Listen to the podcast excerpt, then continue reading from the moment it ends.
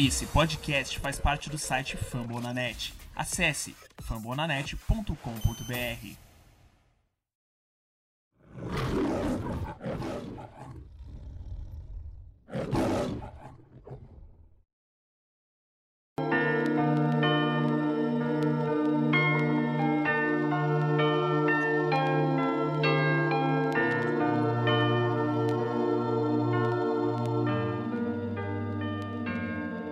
E aí, torcedores do Detroit Lions no Brasil e secadores dos outros times que estão aqui escutando.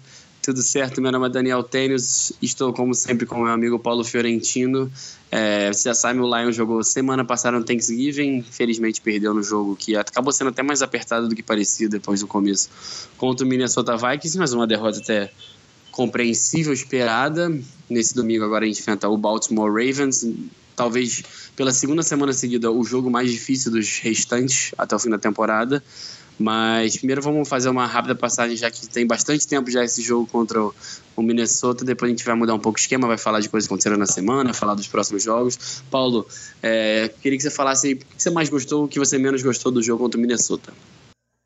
Bem, a Boa noite, pessoal. Estamos gravando aqui numa quarta-feira à noite, né? Então muita coisa aconteceu na semana já, é muita muita treta aí, né, nessa nessa rodada, nessa semana. E sobre o jogo de quinta-feira, eu como sempre, né, os Lions é um time cascudo demais, né, para perder, para ganhar. É uma dificuldade, né, os times têm contra o time do de Caldwell. E assim, né, eu vi que a DL jogou melhor, então, é, lado positivo foi a DL, eu vi que pelo menos funcionou nessa rodada. É, assim, eu também senti mais pressão no quarterback e, assim, é, faltou um pouco a, a, mobilidade do Chase Keenum para sair do pocket em terceira descida. É impressionante como os Vikings estão lidando muito bem com a pressão. Então, assim, é, não tinha muito o que fazer, assim, a defesa nesse sentido. Né? E o lado negativo é toda semana, né? O ataque corrido. Time sem ataque corrido não tem como, né, Daniel? A gente sabe muito bem disso, a dificuldade que tem é, de sempre utilizar o braço do Stafford de jogadas. Então, mais uma rodada assim que. É, que precisamos ainda, com certeza, de um jogo corrido que flui pelo menos é, o bastante, né? É, falando, acho que esses dois tópicos que você falou são os melhores pra gente analisar. É, a linha ofensiva que a gente, pô, toda semana a gente falava, ainda falta gente. Foi a primeira vez que ela começou o jogo saudável. Verdade. E se a gente pegar os números aqui, é, Glasgow, Swanson e Lane, que a gente até. Especial Glasgow e Swanson lá de esquerda, que a gente estava muito preocupado. Os três tiveram notas altíssimas no PFF. O Lane teve 86, o Glasgow 81, o Swanson 74. Para ele é uma nota boa. É, os três não, não cederam nenhuma pressão no jogo todo. Só que o problema foi a saída do Swanson, né, que saiu machucado. Nisso, o Glasgow foi jogar de center, o Corey Robinson foi jogar de guard e foi uma tragédia. Ele foram quatro pressões em apenas 14 jogadas. Foi um momento assim, crucial. E a gente viu o Taylor Decker, eu sei que a gente, a gente sabe que ele tá voltando ainda. No outro jogo, ele basicamente jogou só metade da partida. Já teve que, quatro dias depois, voltar a campo e enfrentar talvez o melhor defensor de todo o NFL hoje, que é o Everson Griffin, é, que dominou ele. Foram três pressões, um sec. É, infelizmente, é, no, na proteção, o passo Taylor Deck foi bem ruim, mas assim, nada que a gente não esperasse. Mas você falou um pouco do front seven, mais da linha defensiva. A linha defensiva foi muito bem, incrivelmente a gente detona toda semana. Zig Ansa e Anthony Zero, nosso dupla titular, criaram juntos nove pressões. O Zig, uma a cada quatro jogadas de passe, ele pressionou o quarterback, sensacional para o Zig. É, a King Space por dentro, um sec meio para ele, incrível. É, o Ashton Robinson, como a gente sabe, não é um grande jogador pressionando, mas foi muito bem contra a corrida, quem estava cobrando dele.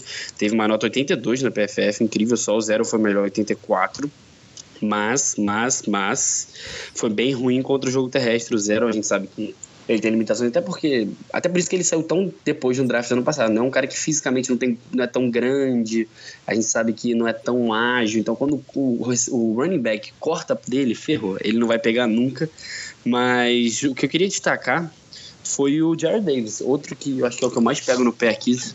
É, a galera sabe que eu tô pegando muito no pé do calouro, mas 85.1 foi a nota dele no PFF, incrível. É, o Lions começou a proteger um pouco mais ele, a gente sabe que É, ele tinha, tava tendo problemas altíssimos no jogo no, contra o passe. E ele praticamente não jogou. Na verdade, jogou metade dos snaps que foram passados. É, e no geral foi muito.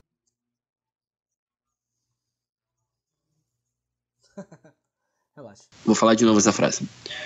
É, incrível, foi incrível quanto o jogo terrestre, mas a gente espera um cara de primeira rodada no linebacker em 2017 que faça tudo, mas vamos, vamos dessa vez dar uma moral para ele e esperar que essa melhora seja constante, né? Ele estava um tempo fora e estava reclamando um pouco depois da, da, da lesão, ele não voltou 100% e agora ele está melhor e o celular caiu.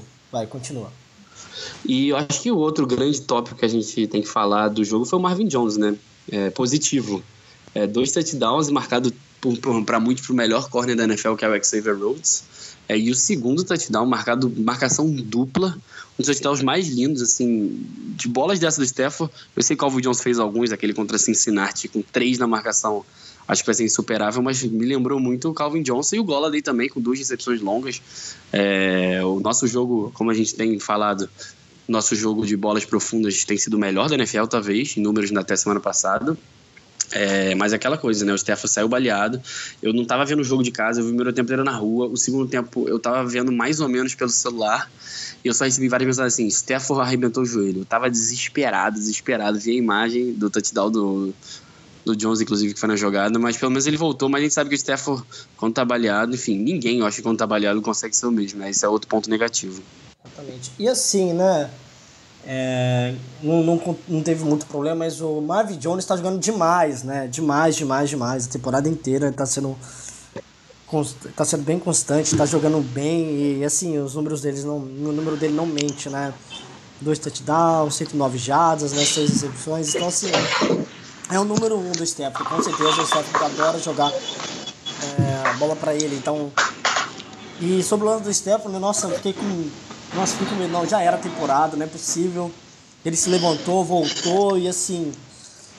A gente tem que ter nosso quarterback, né? Então, sobre o Stephen aqui, um lancezinho que apareceu agora no Pride of Detroit. Ele está 100%, né? Voltou a praticar normalmente. Então tá tranquilo pro jogo de domingo contra os Ravens. Exatamente. E enquanto ele treinou, vamos agora passar sobre algumas notícias, algumas coisas que aconteceram desde a semana passada, desde o último podcast que a gente gravou na segunda da semana passada. É, a contratação do Dwight Freeney, né? Que eu acho que foi uh, o principal o principal tópico. O, o Lions está tão carente que um cara que foi dispensado com quase 40 anos é, foi, parece uma edição muito boa. Mas enfim, o Dwight Finney, quando chegou o Seattle no começo da temporada, estava jogando muito bem. É, a gente viu que no Atlanta, no ano passado, nos últimos dois anos, é, não, na verdade no ano passado, ele ao longo da temporada. Há dois anos ele foi muito bem ao longo da temporada, mas assim, o Atlanta foi mal, então ninguém ligou muito. No ano passado ele quase não jogou, foi sempre sendo preservado. Eu vejo muito que o Pittsburgh está fazendo isso com o James Harrison, guardando para os playoffs. E nos playoffs o Dwight Finney foi incrível, jogou demais, o Super Bowl jogou muito bem. E eu acho que ainda pode ser muito útil. Eu tô muito animado de verdade. É a reunião dele com o Jim Caldwell, para quem não sabe ou lembra, ele foi treinado pelo Jim Caldwell em Indianápolis. E assim, eu tô muito feliz. E ele quis jogar pelo Lions, porque o Lions pegou ele no, no waiver, mas assim, muitos achavam que ele ia se aposentar, mas provavelmente o Jim Caldwell ligou para ele e falou: "Vamos embora". E eu acho que nessa função, como eu falei, não vai jogar sempre, tem que jogar pouco, inclusive não pode jogar muito. É lógico, se a água já tá batendo na bunda do Lions, é, tem que ganhar todo o jogo basicamente. Mas assim, sabendo usar ele metade do jogo, um, um terço, sei lá, que seja algo que ele fisicamente consiga se guardar, é uma adição muito boa essa linha defensiva, né? E assim, essa foi a pergunta do nosso amigo Beraldi do grupo do Lions Brasil no WhatsApp, né? Ele perguntou é, o que o Freeland pode agregar para o time, né? Você basicamente comentou e assim, já é uma pressão, né? Faltando cinco jogos, né? Se pode agregar algo relacionado mais é, de fora, né? Ajudando o pessoal que está jogando, né, o Daniel? Exatamente. É, inclusive, há dois anos o Atlanta draftou um cara no, no top 10 um defensor tem uma temporada inicial muito ruim, todo mundo falou, nossa, que bust. E no segundo ano, ano passado, ele foi o número um da NFL em sex. E, e ele. A, nossa, como eu via ele falando do Dwight Freeney, que foi o mentor dele, ajudou ele. É, como. É o Vic Beasley, né? Eu nem falei o nome. Vic Beasley Jr., um dos melhores jogadores da NFL. É, o Dwight Freeney, assim, eu via nas declarações do Vic Beasley que não era assim, tava puxando o saco. Até porque ele já era, já, ano passado, um dos melhores jogadores da NFL. Não tinha por que puxar o saco se não fosse verdade. E se você pegar por esse lado, ele como ele vai poder ajudar um, um Anthony Zero, até o Ziguiança, apesar de já estar tá já mais velho, assim, a se reinventar, porque o Dwight Freeney, depois que saiu do Colts, parecia que estava acabado, mas foi lá pro Chargers, passou aí no, no, no Falcons esse ano, no Seattle, que estava jogando até razoavelmente bem até um jogo de, de Sunday Night, se eu não me engano, na semana passada contra o Atlanta, que ele jogou muito mal e foi dispensado, mas assim, vamos acreditar que com o Jim Caldwell, se ele conseguir, falta o quê? Cinco jogos? Se ele conseguir três, quatro sacks, alguma coisa assim, já vai ser incrível. É, eu acho que foi aquisição assim bem assim bem vantajosa, né, nesse momento assim. Foi uma oportunidade em tanta, né? Ninguém esperava, foi realmente nós estávamos precisando assim, então e é um de Caldo conhece muito bem ele, então eu só espero coisa boa, né? Mesmo sendo um, um veterano, né? É, que já está quase se aposentando aí, né? Então, mais algumas. Mais algumas. Fala, fala. Desculpa, mais algumas notícias, algumas novidades? Sim, várias, várias. É, agora vamos pro lado. Vamos continuar com uma boa. Joe Dow, é, nosso offensive lineman, que joga de guard, center, de tackle, de precisar. É, escolha de draft do ano passado. Foi para Injury Reserve no, no, começo da temporada. É, foi escolhido o jogador definido pelo Lions que vai voltar, já voltou aos treinos. É, eu acho que pode ser uma boa adição. Um cara que, para ser um reserva ali, Tive o comentário do Corey Robson, que eu até não desgosto do Corey Robson, mas também voltando de lesão, parece que o Corey Robson sempre tá voltando de lesão, né? Mas é impressionante. Mas eu acho que foi uma, uma boa volta o Joe Dow, eu acho que enfim, vamos ver, ele voltou essa semana, ainda tá no IR, na verdade, mas o Lions já avisou que ele vai ser ativado. É, melhor que nada. E tem uma outra que, que aí essa é bem ruim, Tavon Wilson, nosso nosso safety titular, nosso strong safety está é, fora da temporada. É um jogador muito bom com o jogo terrestre, ótimo tacleador. Não tão bom quanto o jogo aéreo. Agora a gente vai depender muito do Miles Killebrew, que, que não sei se vai ser uma coisa tão ruim, porque o Killebrew contra o passe, eu acho ele muito bom, muito bom mesmo. Inclusive, no, ano, no final do ano passado, até no início desse ano, ele estava jogando muito assim, como a gente estava com problemas de linebackers, linebacker contra o passe, ele estava jogando muito em terceiras descidas. Mas vamos ver se ele vai conseguir é, é, se adaptar ao titular, a ser titular. Eu lembro do jogo contra o Vikings no começo da temporada que ele jogou mais, o Tavon Nilson não entrou, ele jogou mal porque ele tem esse problema, ele não é tão grande, ele não é tão forte, ele é muito rápido, mas contra o jogo terrestre ele tem problemas. Mas vamos ver, às vezes a gente está falando que o Jared Davis cobre mal o passe e é bom na corrida, e o Killebrew ao contrário, como esse safety linebacker, vamos ver se eles conseguem se complementar, né? Pelo menos uma defesa muito rápida a gente tem. Exatamente, exatamente. Já falou tudo, falou tudo e mais algo relacionado a algum jogador dos Lions na semana aí, Daniel? É, essa semana de jogador, tem alguma aí sua? Eu, eu, tenho algo um pouco, um, pouca treta, né? Falando de manager. Alguns jogadores dos Lions comentaram, fizeram alguns comentários sobre o Eli Manning, né?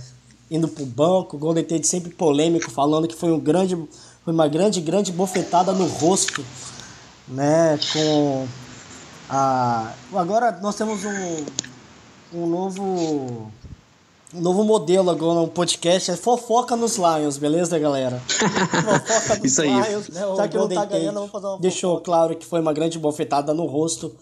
Ele realmente não gostou, né, da situação. Claro que ele não conhece o que está acontecendo dentro dos Giants, mas falou que uma falta de respeito para o Eli Manning, já que é a bomba da semana, né? O Stefano mesmo comentou que foi uma grande surpresa. Ele não esperava algo desse tipo. Ele, ele mesmo fala que importa muito os números, os dados. Ainda mais o Stefano já tem algum tempo que é quarterback titular e o Lyman tem 210 jogos como titular. Então, assim, para ele, ele sentiria muito esse impacto. E que o Lyman foi muito. Foi muito homem de não ter respondido, que foi natural, comentou com a imprensa que tá tranquilo, que irá ajudar os quarterbacks. O Geno, enfim. Então, é a polêmica dessa semana, né? Não tem como não comentar, né, Daniel?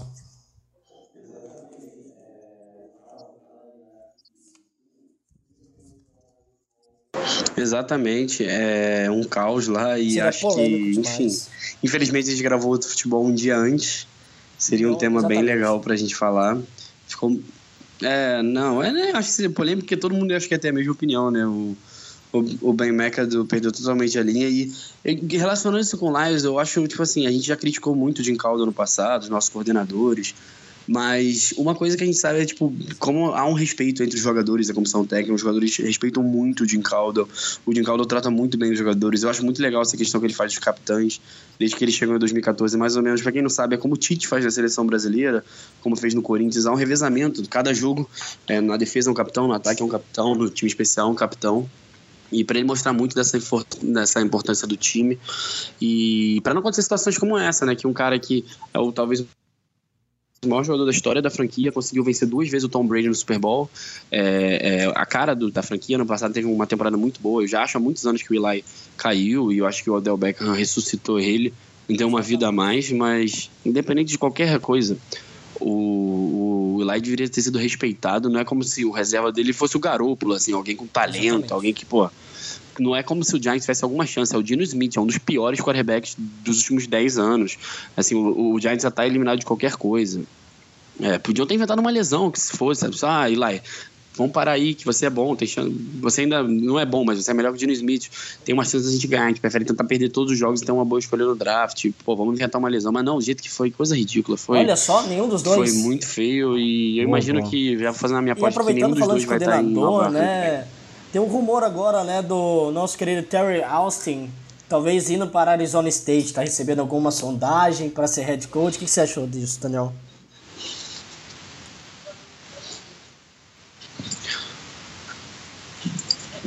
É, tiveram dois rumores recentemente, o, o Jim Bob Cura para Tennessee, que é um dos empregos mais visados de toda o futebol americano universitário. Era Tennessee e o E, mas o time Chip Kelly, para quem não lembra, ex-treinador do Philadelphia Eagles e San Francisco 49ers, já assumiu agora essa semana como novo head coach do, da Universidade da Califórnia em Los Angeles. Tennessee aparece como principal, é, e tem a de Arizona State com o Terrell Austin, que Tennessee parece que o Jim, o Jim Bob Cura falou que não, não, não ia, já há um tempo já tinha falado que não ia, não ia ser entrevistado. Eu, cara, eu, eu posso falar pra você que eu tava pensando outro dia sobre ver como é a nossa vida, né? Outro dia eu tava na rua, fiquei pensando sobre Terrell Austin. É como minha cabeça é meio louca. Eu tava pensando sobre ele que eu acho que uma das coisas que eu mais respeito no treinador é saber se adaptar. E eu acho que o Terrell Austin, especial para aquele começo 0-5 que a gente teve na temporada de 2015, com a defesa um lixo. Também ano passado, que a nossa defesa foi muito ruim, ele tomou muita pancada. Mas eu acho que ele é um coordenador muito talentoso. Eu acho que ele pode ser um grande head coach. Eu não conheço ele, assim, é, é difícil falar. Head coach acho que é muito difícil. É muito do, do como o cara consegue se organizar. É mais até do que como o cara é como coordenador. A gente viu o Jim Schwartz por anos no Detroit, um dos melhores coordenadores da NFL. E como head coach, um lixo. Ele não consegue, não conseguia nada. Não conseguia nem fazer des- desafio, que na época não podia em algumas ocasiões e perdia jogos por causa disso. Mas enfim, eu espero que ele não saia. Eu gosto muito do Terrell Wilson. Eu até estava escutando outro dia um podcast do Bill Barnwell da ESPN, que ele fez um ranking do- dos treinadores com mais chances de serem demitidos. Pegou os 32 e fez uma lista. Começando por Billy Check e afins, até terminar em Chuck Paganos e Ben McAdoo. E na hora do Jim Caldwell, o Bill Barnwell falou o seguinte, eu não vejo o Jim Caldwell sendo demitido.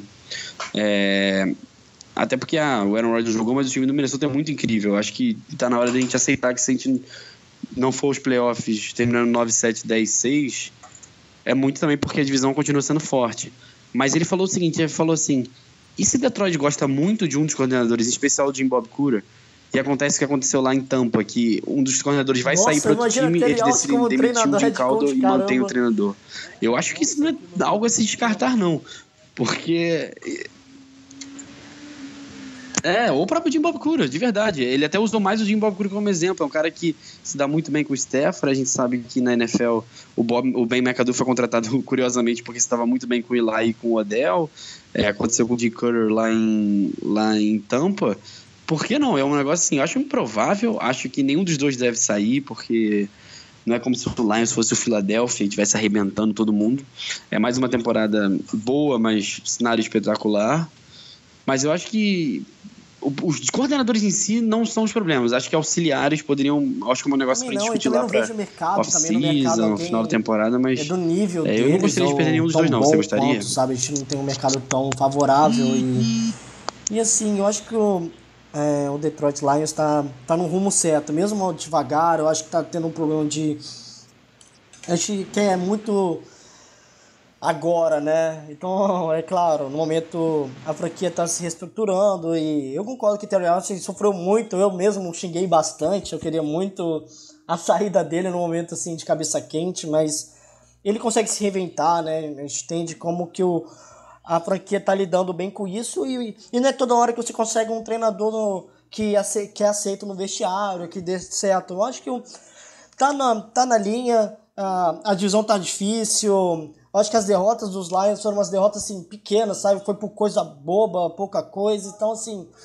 É... A gente poderia estar muito melhor na temporada, mas assim. Foi jogos difíceis. Então, times difíceis. Enfrentamos.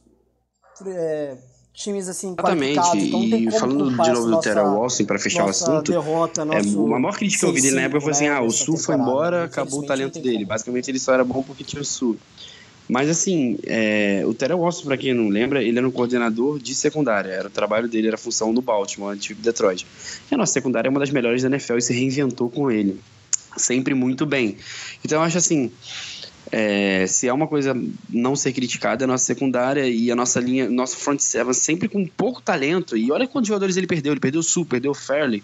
É, um ano antes já tinha perdido o Cliff Avery, não era dele, mas assim, é um cara que, pô, você perdeu o Cliff Avery e depois com o calor que o Ziguiança que por mais que tenha talento, nunca chegou aos pés no meu a minha visão do Cliff Avery. Você perdeu linebackers que eram alguns dos melhores da NFL, mas por lesões acabaram cortando a carreira, Stefan Tulloch, DeAndre Levy, e ele foi se reinventando.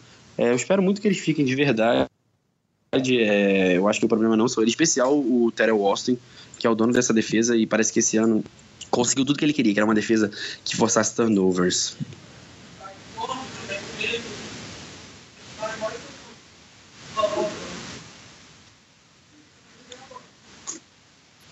E falando um pouco do Ezequiel aqui, aproveitando, né, falando de defesa, é, tá na ESPN americana, também saiu no Pride of Detroit, sobre Ezequiel né, ele parece que tem, a notícia é Ziguinhos tem cinco grandes jogos para ele mostrar que tem que ficar nos Lions, né, Daniel? Olha, é, como a gente tinha falado nas últimas semanas, o destino dele aqui, existe, ele, existe a chance de ele estar tá jogando mal por estar machucado.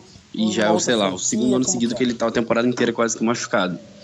Ano passado eu achei que foi muito claro isso. Ele jogou quase todos os jogos, sempre limitado durante a semana.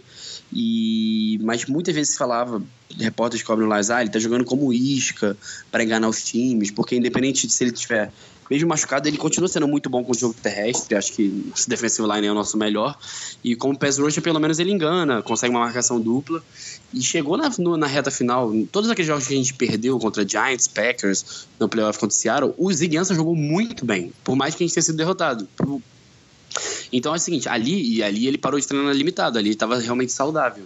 E é a minha esperança agora, porque ele jogou muito bem contra o Minnesota, ele reviveu. Essa semana ele está saudável, a gente vai pegar uma linha questionável do Baltimore, vai pegar times com linhas questionáveis, Tampa, Cincinnati, Chicago. Vamos ver se, se o próprio Packers no final, vamos ver como é que vai estar, não tenho a menor ideia. Eu acho que é a chance dele. Eu acho que se ele for bem, pelo menos na média, conseguir nesses cinco jogos uns quatro sacks, algo assim, a gente tenta já uma renovação. Eu acho que, eu acho que o caminho vai ser dar uma franchise tag nele, é, talvez botar um ano para pagar para ver ou tentar uma renovação abaixo da franchise que dê um dinheiro garantido para ele. Mas assim, é difícil. Na NFL, depois de quarterback left tackle, eu acho que a, são os três quarterback um e depois empatados left tackle e, e pass rusher. É muito difícil você arrumar. Hoje todo mundo quer e todo mundo procura que nem um louco. É, é, a gente vê aí, a gente tem como titular todo ano muda o cara que tá ao lado dele. Já foi George Johnson, Johnson que voltou, é, já foi Kerry Hyder, já foi Darrell Tapp, já foi agora Anthony Zero e a gente não consegue achar alguém. Willie Young já foi lá no passado que hoje está no Chicago. É, enfim, eu tô eu torço muito por ele. Eu acho até que eu critico muito ele aqui, mas assim, é um cara que, pô, já deu muita alegria no Detroit, já conseguiu grandes temporadas. E agora saudável é a última chance que eu vou dar para ele, pelo menos.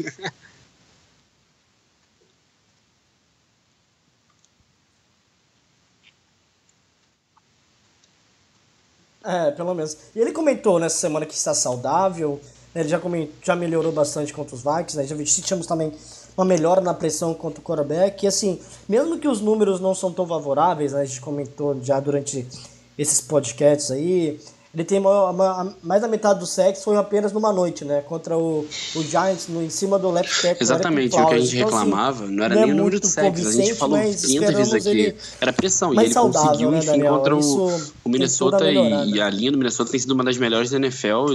Então, nesse caso, acaba qualquer argumento que pressão. só jogou contra a linha ruim, né? É, posso puxar pro tema pra gente fechar aqui?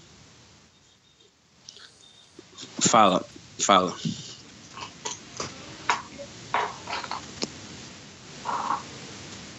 Pode, eu só tenho uma, uma curiosidade ainda. Pessoal, é sobre o nosso antigo estádio, né? O Pontiac Silverdome vai ser demolido domingo, né? Sábado, se não me engano. Então, assim, para quem nunca conheceu, tá claro que tá todo acabado, mas é, mostrando aquele antigos Lions para os novo, novo Lions. Então, assim, é uma, algo interessante de se pensar. Vai ter vídeo, vai ser ao vivo né? Para quem quiser assistir a demolição, né? Então, 3 de dezembro vai ser a demolição do antigo estádio dos Lions, né? Algo que a gente tem que comentar Exatamente. Nova... É, para quem não sabe, é um estádio histórico. Novo ressurgimento dos Lions, na verdade, né? Jogou a Copa do, do Mundo, o Brasil Detroit, jogou lá contra né? a Suécia na, na primeira na fase. Centro, né, é, o Detroit Pistons jogou por muitos anos lá. Aquele time dos Bad Boys, os primeiros anos do, do time dos Bad Boys, que foi bicampeão, foi no Pontiac, mas assim, é, que bom que vão demolir, espero que façam alguma coisa no lugar. Eu imagino que já tenham planos. Porque ele ficar parado lá, numa situação feia. A gente vê que Detroit agora. O Piston jogou lá, mudou pro, pro Palace, agora criou um novo estádio, uh, um ginásio ali na, Exatamente. em Downtown, que foi inaugurado para essa temporada. Bem legal. Uma cidade que muitos acharam que foi no passado, mas o esporte consegue manter. Posso pro nosso jogo da semana? Domingo a gente pega o Baltimore Ravens, Baltimore Ravens que, que ganhou agora na segunda-feira do Houston. E eu acompanhei, eu não acompanhei o jogo ao vivo no dia seguinte, eu condensado, vi todas as jogadas da partida, acompanhei bem detalhadamente. Fiquei impressionado, talvez a melhor defesa da NFL, uma das melhores em números. É, Terrell Suggs ainda conseguiu, acho que dois, três sacks, pressionou muito o quarterback. Vamos ver se o Taylor Deck, para mim esse é o duelo, a gente se vê se, se o Taylor Deck conseguir o Terrell Suggs. É, depois, de uma, depois de 10 dias de descanso, né, depois de 10 dias recuperado, mas treinando bem, eu espero que, que ele consiga, porque aí a gente vai conseguir parar eles, porque eu acho que tirando ele, eles não têm um, um, corpo tão. Assim, muitos jogadores jovens, mas ainda nenhum grande outro pass rusher ao lado dele. E a secundária é forte, Jimmy Smith, um dos melhores corners da NFL, mas assim, eu não estou preocupado, o Marvin Jones engoliu o Xavier Rhodes. É, a grande questão, eu acho, do ataque vai ser é, o Stafford ter algum tempo o Stafford estar saudável. Se ele estiver saudável, tiver um pouquinho de tempo, é, a gente sabe que que acho que a gente vai ter muita chance, porque o ataque do, do Baltimore é um dos piores da NFL. É, eu acho que talvez seja o, o ataque aéreo pior. O Joe Flacco é, é. O que ele tá fazendo é ridículo. O Joe Flacco tá jogando muito mal. Não, tá, pô, muito pior que Flacco, sério. Se fosse só Flacco, tava bom para eles. Eles é um dos piores quarterbacks da NFL. Eles não tem um corpo de recebedores muito né, bom. Né? Acho que o Mike Wallace é o melhor pra gente ver a dificuldade. é, mas a linha ofensiva até ter conseguido fazer um bom trabalho no jogo terrestre. O Buck Allen teve uma tá fazendo uma boa temporada, mas o que mais destaca é o Alex Collins. O Buck Allen é mais recebedor e agora até tá ficando um pouco de lado com a volta do Danny Woodshead. E eu espero que a gente, os nossos linebackers trabalhem bem contra Allen e, e Woodhead, porque running backs recebedores a gente tem tido problemas na temporada. É, até acho que a gente pode. Acho que a gente tem que fazer o esquema que a gente fez contra o Carolina e em outros jogos. Vamos com o próprio Green Bay, vamos parar o jogo terrestre, não vai correr contra a gente e vamos deixar o Joe Flaco bater a gente, porque isso vai ser muito improvável.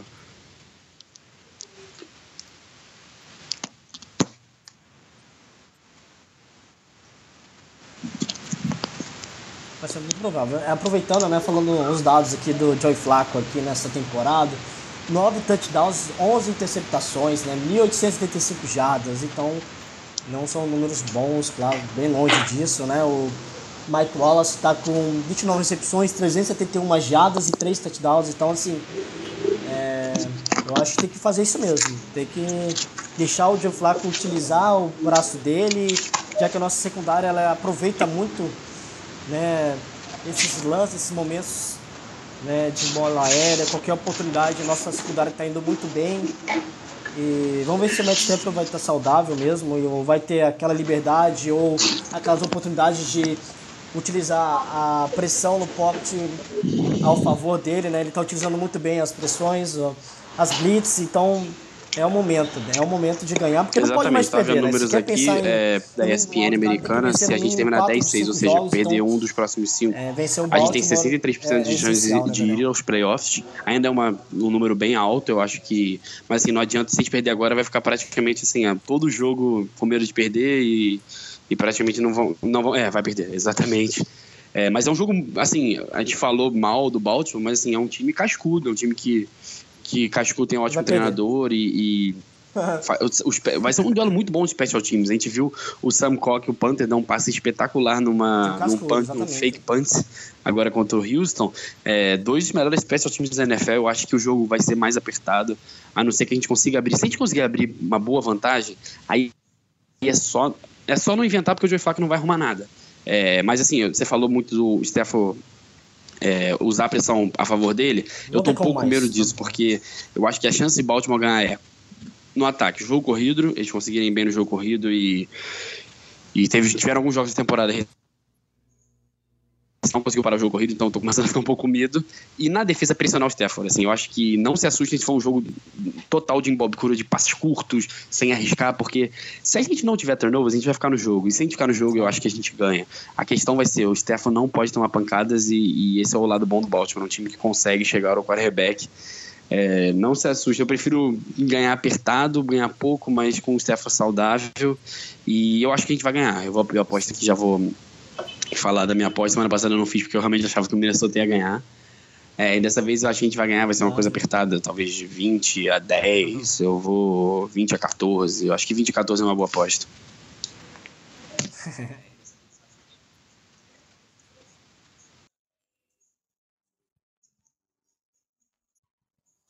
É, 20 a 14.